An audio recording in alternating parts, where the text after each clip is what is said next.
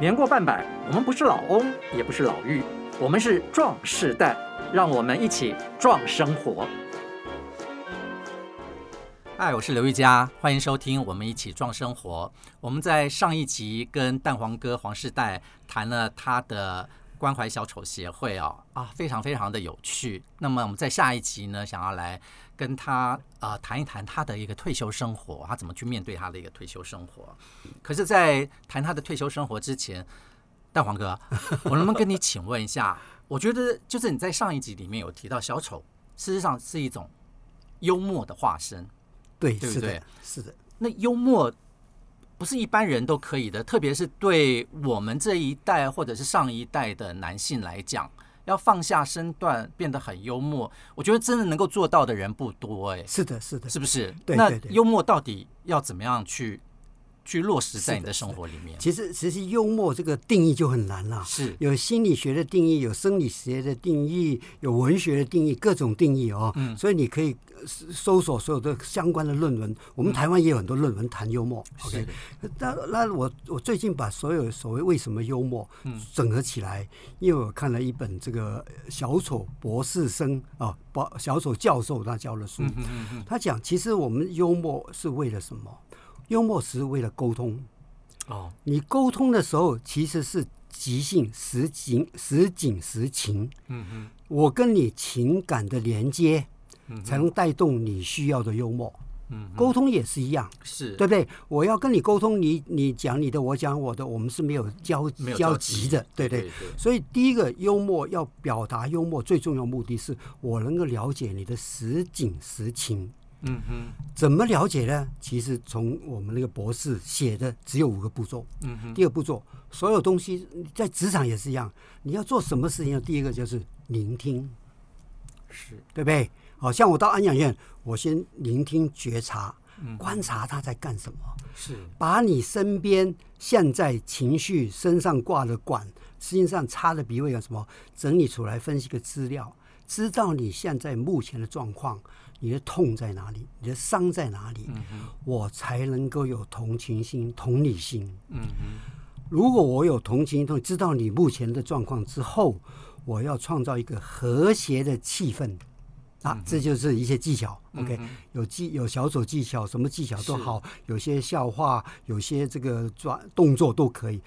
创、创造一个和谐的技巧，才能带动你的情绪，跟我一样，我才能跟你连沟通连接，才能够将我要表达的幽默带到你身上，你才能有回馈。是 OK，就是这五个步骤。其实幽默其实也便于跟人很容易去沟通。如果你是一个、就是、呃满口都开怀的、都在笑的一个人，是的，那种沟通就已经那个障碍障碍就已经打掉一大半了嘛，对不对？对对对对，是是是。其实这个是蛋黄哥下一本书里面 他要提到的，就是关于幽默的一些篇章啊。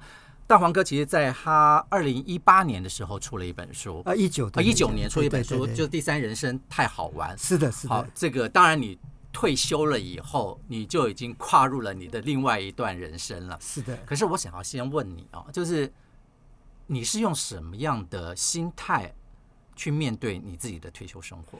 呃，其实我跟所有人一样啊，我也不知道退休要做什么。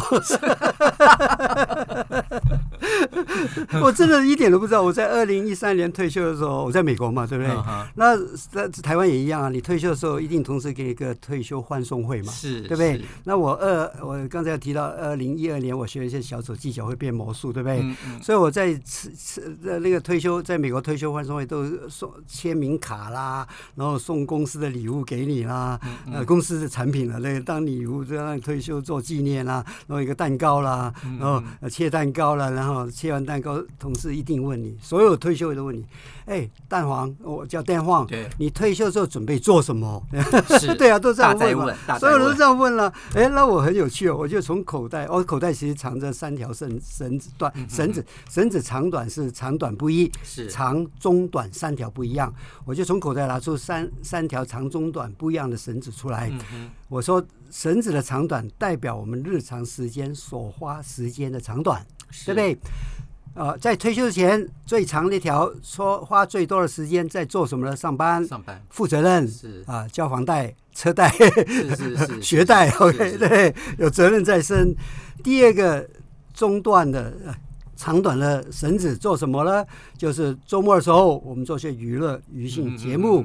可是这些娱性节目又是跟太太有关、岳父岳母有关、小孩有关、同事有关，对不对？第三个最短的一条做什么呢？参加自工社会服务。最少，当然甚至于零，对不对？对。那这个在美国文化里头，他们有教堂，所以他们其实周末有时候做一些志工服务。对，没错。那美国志工服务比我们多很多，是呃，自工小时啊，平均比我们多很多。OK，那我说好。退休真正的退休生活之后应该怎么做呢？嗯、我就把这三条长短不一绳子变成三分之一长、三分之一长、三分之一长，各变魔术，变魔术对啊！我把绳子一变，哦、这 这个我这个魔术很好玩哦啊！然后就变成三分之一、三分之一长短的绳。我说三分之一时间退休是最重要什么呢？我也是老人了，要注意健康，是对不对？所以维持身体健康非常重要。饮、呃、食呃运动呃这个爬高山啊，甚至于旅游哦，做一些事情，让自己身体可以活动。是哦，第一个，第二个三分之一做什么呢？就是要挑战学习。哦，我定义所谓叫学习是什么呢？学习是挑战学习你过去想学而过去没有机会学的东西。过去想做而没有做到的一些事。因为我们一辈子都在负责任，所以这个时候，哎，我有时间啦，我就。找一个方向，找个目标，嗯嗯、挑战。我可能以前喜欢画个画像，画个画，喜欢摄影就摄影，所以什么都做，千万不要怕，因为你做错，没有没有人会 fire 你。OK，是是是是是。哦，第三个上面做什么呢？就是参与社会，做职工。你把生活平，嗯、因为参。人总是要踏出去，不能独处。呃，我们只是只是从群体生活，做施工，做志工，除了你服务关怀别人之外，施比受有福之外，你其实还可以参与，交很多朋友，跟你同温层相处。OK，所以我就把变完魔术之后，我就开着车离开办公室就退休了。那是二零一三年我就这样退休了嘛。那结果你看我这七八年。我就以这个所谓我在书上写的所谓呃魔法式的预言，对，因为我是变魔术嘛，所以我第一章写我魔法式预言，预言我的退休生活。结果我这八年中间，我一一做到。嗯，对呀。那如果你有看我的书的话，我在身体健康，当然我都我做做热瑜伽，OK，是啊，是是，本来是九十小呃九十分钟，现在是七十五分钟热高温瑜伽，所以我的身体的能量。啊，能力都还能活动力很强，哦，柔软度对对对对对对对，做小手这些肢体，肢我自己我其实肢体语言挺多的，是，对对，所以就是退休了以后，勇于尝试很多很多的事情，对不对？对对对对，不能像有些人觉得说啊，我退休了以后我就窝在家里面什么什么的，其实还是要呃多走出去，然后多看一看，对，其实多看看之外呢，也可以结交到很多很多的好朋友。那你刚刚讲到里面的。其中一段是健康啊，健康里面你刚刚提到旅行，是的，旅行是的，你是非常非常的喜欢旅行，是吧？对，没错，我我其实都是自助旅行啊，对不对？因为那个退休了嘛，你去参加旅行团，六点钟起床，是，我我做不到，所以是跟太太一起。对对对，我到对对。听众朋友大概不晓得啊，就是。蛋黄哥黄世代的太太呢，是名作家平路小姐啊，平路女士。是的，对。其实他们夫妻之间的相处呢，其实也非常的有趣。我们问一下，你们出去旅行，呃，就是你可能你的定义的旅行的意义会跟别人不一样。是的，是的，是的。我我觉得呃，大家都喜欢讲深度旅行嘛，对对对，因为退休了，你时间比较多，对不对？像像你去一两个月去走这个这个这个朝圣之路，对对对。那那所说为什么我们要做深度旅行呢？我很喜欢两本书，一个是詹宏志讲读书与旅游旅行，对不对？啊，另外一本书是英国的才子写旅行的呃旅游的艺术。嗯，那詹宏志书中讲了一句话，其实。呃，大概你怎么讲我不记得，不过他意思是说，呃，我们日常生活在这个空间里头，OK，嗯，那我们旅行是要转换空间，到一个完全不知道的、陌生的一个，对，那你去旅行，其实不是我们现在目前的空间是在生活在这个空间，嗯，所以你去旅行也应该是生活的一种方式。去旅行只是换了一个空间在生活，是的，了解不同的环境。可是一般人去旅行，大概就想要住好、吃好嘛，对，没错。所以我就没有参加这个旅行团，旅行团自助旅行嘛。那自助旅行如果有看我的书的话，我很多自助旅行都有去，去可能是一个月，可能两个礼拜，都是开着车到处跑，对不对？哦，自己有自己的 tempo，自己的 pace，去了解自己喜欢了解的东西。所以你转慢慢去了解那边的人文的生活。OK。那另外这个的《Art of Travel》，OK，就是那个英叫 Barton，对他写的那个那个那个那个书，对，他就更有意思。他是旅行是去到一个地方去找他，他是文文人艺术家，所以去找当地最有名的哲学家、艺术家、画家去了解，更能够参与他在在地的生活的故事啊。他是艺术之旅。他也是，就是也有人也有写作，有书，也有什么各各种都有，所以他说旅行的艺术，嗯嗯，OK，所以这个也很有意思。那那你就更能够深入在地啊，不同国家的人们，对不对？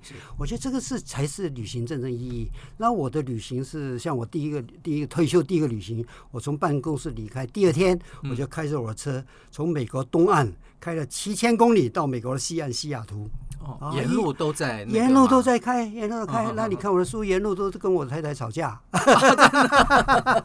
好，吵，这就是婚姻嘛？对，吵架这个话题，我们等一下来聊的夫妻的相处之道。我听说你们旅行的时候有一个习惯是不先订旅馆。是的，是的，对对对。因为因为你你今天哦，因为第一第一个你你当然有个 idea，就是说我这去想去哪几个地方，对不对？然后当你坐上车开的时候，我们都很随性，OK 哦，然后然后这个开到一个地方，哎，发现这个地方有像像我们在我在书上也写了，发现哎这一带居然是呃呃有一个建筑，一个建筑世界有名的，是叫做呃 The House 呃。的 House on the Water 啊，一个很有名的建筑师，然后才发现，哎，我们在美国哪一州？在美国 Pennsylvania。哦，对对对对对，对，然后就发现他把那个房子建在那个瀑布上面。哦，是瀑布上面。哇，我们走进简直是天堂，就是你你所有的瀑布的环境都在房子，你都感觉到窗子啦、树木啦，在森林里头啦。嗯嗯。然后这所以你看，如果说不是自助旅行，然后如果我之前出门之前我没有想到那个地方，只是开步看，哎，这个叫做 The The House on the Water。嗯。我太太当然她知识丰富，知道谁是建。建筑师对的，她说一定要进去看啊。那当然对于我来讲，这又吵架啦。哎，因为如果我定一个时间说我要到哪里的话，嗯全部被岔路跑掉了。所以岔路其实带给很多惊喜。对，其实对沿路上面去旅行啊，你如果去走到一条陌生的。道路上面，而不是熟悉的道路啊。对，那个陌生的道路上面，经常会出现惊喜。对你也是，你意想不到的嘛，我想不到的。对对对，你有这种经验。对对对，所以要勇于勇于去尝试，对对对对对对对。所以我没有办法定说我明天去哪里，所以我那天开了那边，我就去了半天了，然后晚上呢就找个旅馆了。然后想说下一下一站晚上住旅馆，对不对？那当然你很重要，你不能忘记出去。我们退休人也不要忘记出去旅游嘛。嗯，我你找淡季嘛，旅馆好订，餐厅好订，对不对？然后你就我们就会我们就完了，大概五六点了开始。呃，美国旅馆现在网站真是方便，对不对？嗯、你 Google 一下几星级旅馆多远，你就去订，网上订你就 check in 啊。check in 完了之后，晚上吃过一餐，喝喝点美酒。以前我能喝酒，现在不能喝酒了。嗯、我我觉得这样的旅行真的很棒，就是随性所致，对，对不对？然后就是看到什么喜欢的。就停留一下，没错，对不对？然后去认识一下，或者去拍个照留恋留恋一下，知道到哪里了，对啊，对对对。然后坐下来吃个晚餐，开一瓶红酒，跟我太太聊聊天，喝红酒，嗯、对，在他就。呃，把他的知识灌输给我。对，你好像到了当地也很能够融入当地的生活，甚至会跑到人家的一个都会，对对对，人家那个社区里面，聊聊社区里面去聊天，或者去跳舞什么什么之类的，对不对？没错没错。然后那一天晚上睡觉前，对不对？那那上网都是我嘛，对啊。然后然后我就就说，哎，那我们现在在这个地方，下一站我们应该到哪里？大概要去哪里？那就那天晚上。但所以你到了那个下一站，那天晚上可能要订房子嘛，嗯、所以那个时候我们在规划下一站哪里，可能会住哪个房，嗯、住哪个旅馆。就是先晚上停留的时候，先大概做一些功课，是的，然后第二天大概要跑哪些地方，可能会到哪一个点。可能会在那边对，在附近玩，然后所以整天这个岔路跑着跑东跑下跑南跑北这样子，发现哎，原来我们到的地方是三个美国三大河流的源头。啊，原来这里有印第安保留区，很多西部故事在这里发生。然后还有路路易斯安克拉，如果你往北美国的这个九十号公路上面的，就就北面的地方，稍微北的地方，路易斯安克拉经过的这个所谓以前拓荒者的走的步步道，所以我们都去走一走步道。嗯啊，这走不能走完，因为步道都很长嘛。走一段感受一下，就就就就就再规划下一段这样子。是，这种旅行非常非常的浪漫，哦、非常好，对对对非常好。可是浪漫之外呢，就是你刚刚提到的，就是一般夫妻出去旅行啊，难免会为一些小事情起口角。你跟平路姐应该也会嘛，也有过这样的经验，对不对？我是人，你也是人了。我不完美，你也不完美啊。那你怎么样去面对？就当你们呃对一件事情有争执，然后意见不同的时候，甚至已经出现口角的时候，你怎么样去处理？对，所所以这就你就是讲到，其实婚姻两个人相处之度，其实不只说不只是旅行，对，不只是生活上面就是会经常会这样子。那那当然我很幸运，OK，嗯，哦，我们很多不一样的地方，那只有几样东西一样啊，那就够你一辈子了，对对。像我们也喜欢艺术，也喜欢音乐，也喜欢人文，然后也喜欢探索。对对呀。就是我我了解啊，你们一定会有很多相同的地方。我的意思是说，你们碰到起争执的时候，那就会想到说大局大方向。然后哎，我们玩今天，你如果回顾，哎，今天因为我们的不一样，构成很多我们今天更好的这个回馈啊，丰更丰富的生活。那我就要坚持，我需要我们一样的地方。可是已经争执了，谁先让呢？呃，都会两彼此看谁都会让，对对对对对对对。还是你觉得就是你们会有一方，就是对方在讲的时候，你就两两都会讲话对，都这这呃呃，我我我个声音比较大啊。我太太比较声音少，所以我声音比较多，也比较吵。那这是这是个性，我也没办法改变，他也没办法改变。对，他也不会不不容易 fight back 的人，对不对？嗯、哼可是他默默的在心里，这个是每个个性不一样啊，男女。那男生比较暴暴躁一点了，对对啊。那那可是那我们很容易哎，那我们下一步去哪里玩？哎，更有趣的事情，你就会把事情分散掉了。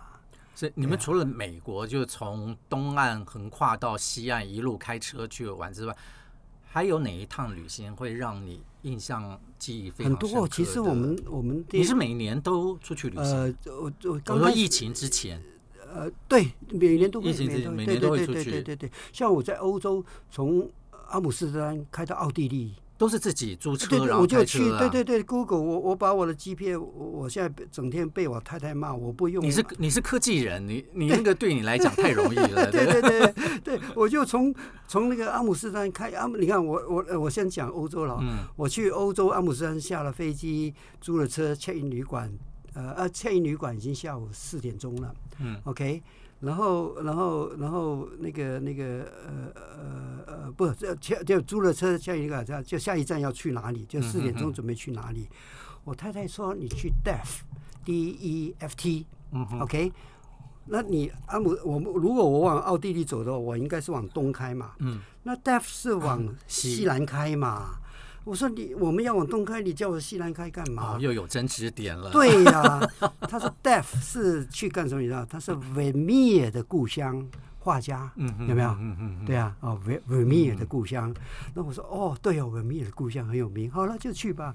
开到就黄昏了，然后就去看画家的家，看画家的画。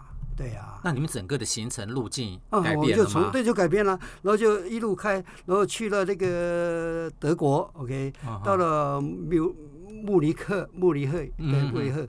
然后啤酒很好喝，真好喝。是是是是。然后就查查书，叫 Romantic Road。有没有？浪漫浪漫路大哥，哇，那条路太美了！看看，又要去就又往南开。哦，所以你看，其实平路姐的一个建议到文米尔的那个家乡里面 去，是的，是的，没有按照你原来的规划去走，反而看到了一条新的路，对不对？然后看到一些不同的一些景色。是的，所以有时候还是要听太太的啦。我我这这点我就就是，所以我刚才讲嘛，我们很多不一样，可是只要抓住那几样相同的地方，可以过一辈子。所以他只要讲到一个点能够打动你，对对，然后你就很容易妥协，彼此都能够在对彼此能够感受到。对，其实夫妻之道也就是这个样子，就是这样子。对，每一个人可能在某一件事情上都退一步，对，退一步，然后其实退一步并不代表输，有的时候你退一步转一个方向看，其实你会看到不同的景色。没错，没错，对不对？是很好的人生。对，我觉得这个也是年龄上面让我们去看待夫妻的关系，用另外一种可能年轻的时候就暴跳如雷，你为什么不知道我的呃规划去走？我都已经规划成这个样子了，花了那么多时间，你现在要让我改另外一条路？没错。可是等到我们这个年纪的时候，哎，就随他吧，随他以后看到一条不同的路，对不对？是是没错。对对。那除了夫妻相处，我从一些资料里面看到，其实我觉得我很佩服你，就是对。孩子的那个教养上面来讲，是很特别的，跟一般的虎爸虎妈哦不太一样。你是非常去尊重孩子他们自己的发展。是的，是的，没错，对对对对，呃，对啊，我我我其实我以为在，因为我在美国很多年嘛，小孩也在美国出生的嘛，是。那当然，那个环境也是比较照照，比较父母比较真的比较开放一点、开明一点嘛。那后来我现在回到台湾来，我前阵前阵子，我从这个这个这个脸书 po 了一个，我在我在那个就是那个那个商商场叫 shopping mall 看到一对年轻夫妇，其实。现在男生，现代的男生其实非常自由开明，对不对？男生什么事都做，然后然后照顾小孩，什么都会。所以我觉得，当然我们那代，呃，这这在台湾的环境比较没有。我在美国的环境，我对小孩的理念，后来呃，我书上也有写哦。其实小孩给我们的是真的一个礼物，是让我们学习，没错没错，让我自己更能够成长。对，我真的从小孩身上学了很多东西。啊，那帮助我的成长，当然也会帮助他成长。是，所以我们对小孩的要求很简单，在美国就算呃，be yourself，做你自己嘛，对不对？那这句话讲的容易，做起来真的很难。对，因为父母总是有要求，有些希望啊，对孩子有太多的期望在那边，也许是当年你没有达成的，是的，你会把那个期望。落在孩子身上，可对孩子来讲就是一个很大的压力。对，没错。而且你总觉得这个孩子他应该做这个，应该其实都没有，都没有。所以我们就从中知道说，be yourself，做你自己。你最后学到，我们父母只能够全力支持你，你要想做的事情。然后只有要求一件事情，你一定要健康快乐。嗯哼，对不对？不止他会影响他的健康快乐，对。如果他不健康快乐，也影响到我们父母的生活。所以，我们最后，我跟我跟我太太这方面一模一样，就是我们就是都喜欢小孩都有创意，做自己喜欢做的事情。不管你是有钱没钱，做什么有名没名，最后父母要看到的，你就是健康快乐。是，是不是？所以我们的要求就这么简单。对，就是这么简单。可是要做中间过程，当然也很多挫折。很多学习的机会。那，小我们就从小孩身上学了很多。哦，到了现在，对我我小孩是是今年呃是明年四十岁吧，快四十岁了，对啊。老大的。老大，对对对。老大是儿子啊。老大儿子对，他生出来就一个呃艺术家的个性。哦，是。可是他又找不到他的方向，然后一直尝试，又又去唱歌，又拍拍拍 拍短片，拍什么的。他是在美国很有名的律师，纽约曼哈顿当律师，收入可观，可是一年就不做了。嗯哼，啊，那不是他的兴趣，不是他兴趣，他觉得做律师不是他兴趣，他没有没有办法去两边都赚钱，他说赚人家两边的钱，嗯、律师都两边要赚钱。其实很多父母哦，很多父母会看到儿子这么有成就啊、哦，好比说在律师事务所，年薪大概二十万美金，对不对？是的，没错，等于相当于台币六百万的年薪。的确，他然后他如果跟你讲说，啊，爸，我要把我的工作给辞掉了，我对这个没有兴趣，可能。很多的父母来讲，都会觉得你傻呀！啊、你把那么高薪的工作放掉，那你要干什么？然后他跟你讲说：“我要去拍片。”对，对不对？我觉得很多父母可能会没有办法去接受，而不晓得怎么样去。可是你是。接受儿子这样的一个要求，是的，你让他放手去，放手去做，对对对对，所以他现在他，他现在还拍片很快乐，在美国又到中国又回到台湾的啊，因为他因为我一阵在台湾做事，他在美国这个美国学校毕业才到美国读大学嘛，那当然生在美国了，然后他就。很喜欢台湾这个环境，哦，是是是，然后更喜欢台东，他现在人在台东 呢。台东啊，对对对，台东是好棒的地方啊！你你想想看，他这个个性，他喜欢瑜伽，喜欢修禅，喜欢艺术，喜欢文学。那你将来做律师，果然是非常的艺术，艺术性格，对对对，对呀。所以你说，我现在看到快快乐乐的，健健康康的。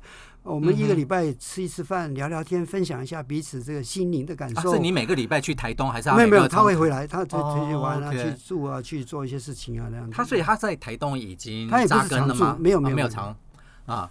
对，是是是，对。OK，所以其实我觉得，就是做父母的对孩子来讲，就是你讲的，他就是孩子。治愈我们就是一份很棒的礼物，其实应该是要放手让他们去发展，不管他发展成什么样子，是的，那个就是他，对对，就像我们也一样，我们发展到先今天，那就是我们，是的，没错。我我我很庆幸，就是在我成长的过程当中，我的父母对我来讲没有什么要求，包括我念书考试，我相信都没有都没有这样的要求，所以呃很快乐。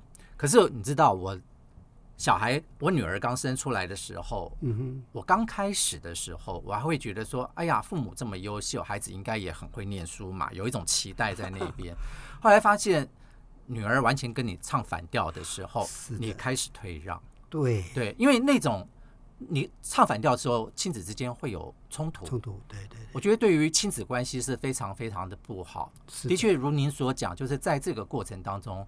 去学习如何做一个父亲，是的，没错。他们其实来就是在教导我们，对，教导他的父母怎么样去对 be a father，没错，跟 be a mother，没错，对对对，没错。对，所以我觉得就是身为父母，能够对孩子能够放手，然后你只要在旁边观看，然后他需要你帮助的时候，你给他一些。支援是有，那就够了，对对不对？就像你，他是你的 baby，是你想想看，你小的时候照怎么照顾他？嗯哼，就是给他温饱，给他温暖，给他爱心，给他关怀，就这样子而已啊！你就是你就当他 baby 这样，能够他成就他自己嘛，他自然就会成就他自己，你改不了他的。的确的确，今天很高兴啊，听到蛋黄哥分享了啊，他的对于退休之后生活的一个态度。以及他们的夫妻相处之道，也给了大家大家很多的一些意见。当然，他也提供了为人父母应该要有的一个啊、呃，对于孩子的一个态度啊。今天非常谢谢您来到我们的节目。我们希望下一次听说啊、呃，你的刚刚我们讲到第三本书，对，你还有一本小说在创作，对，第二本是长篇小说，对对对，对。等到等到这些都完成父子，然后印出书的时候。欢迎您再到我们的节目来跟大家分享这些故事。是的，谢谢主持人，呃，各呃再见，还有各位听众再见。OK，我们下周见，谢谢。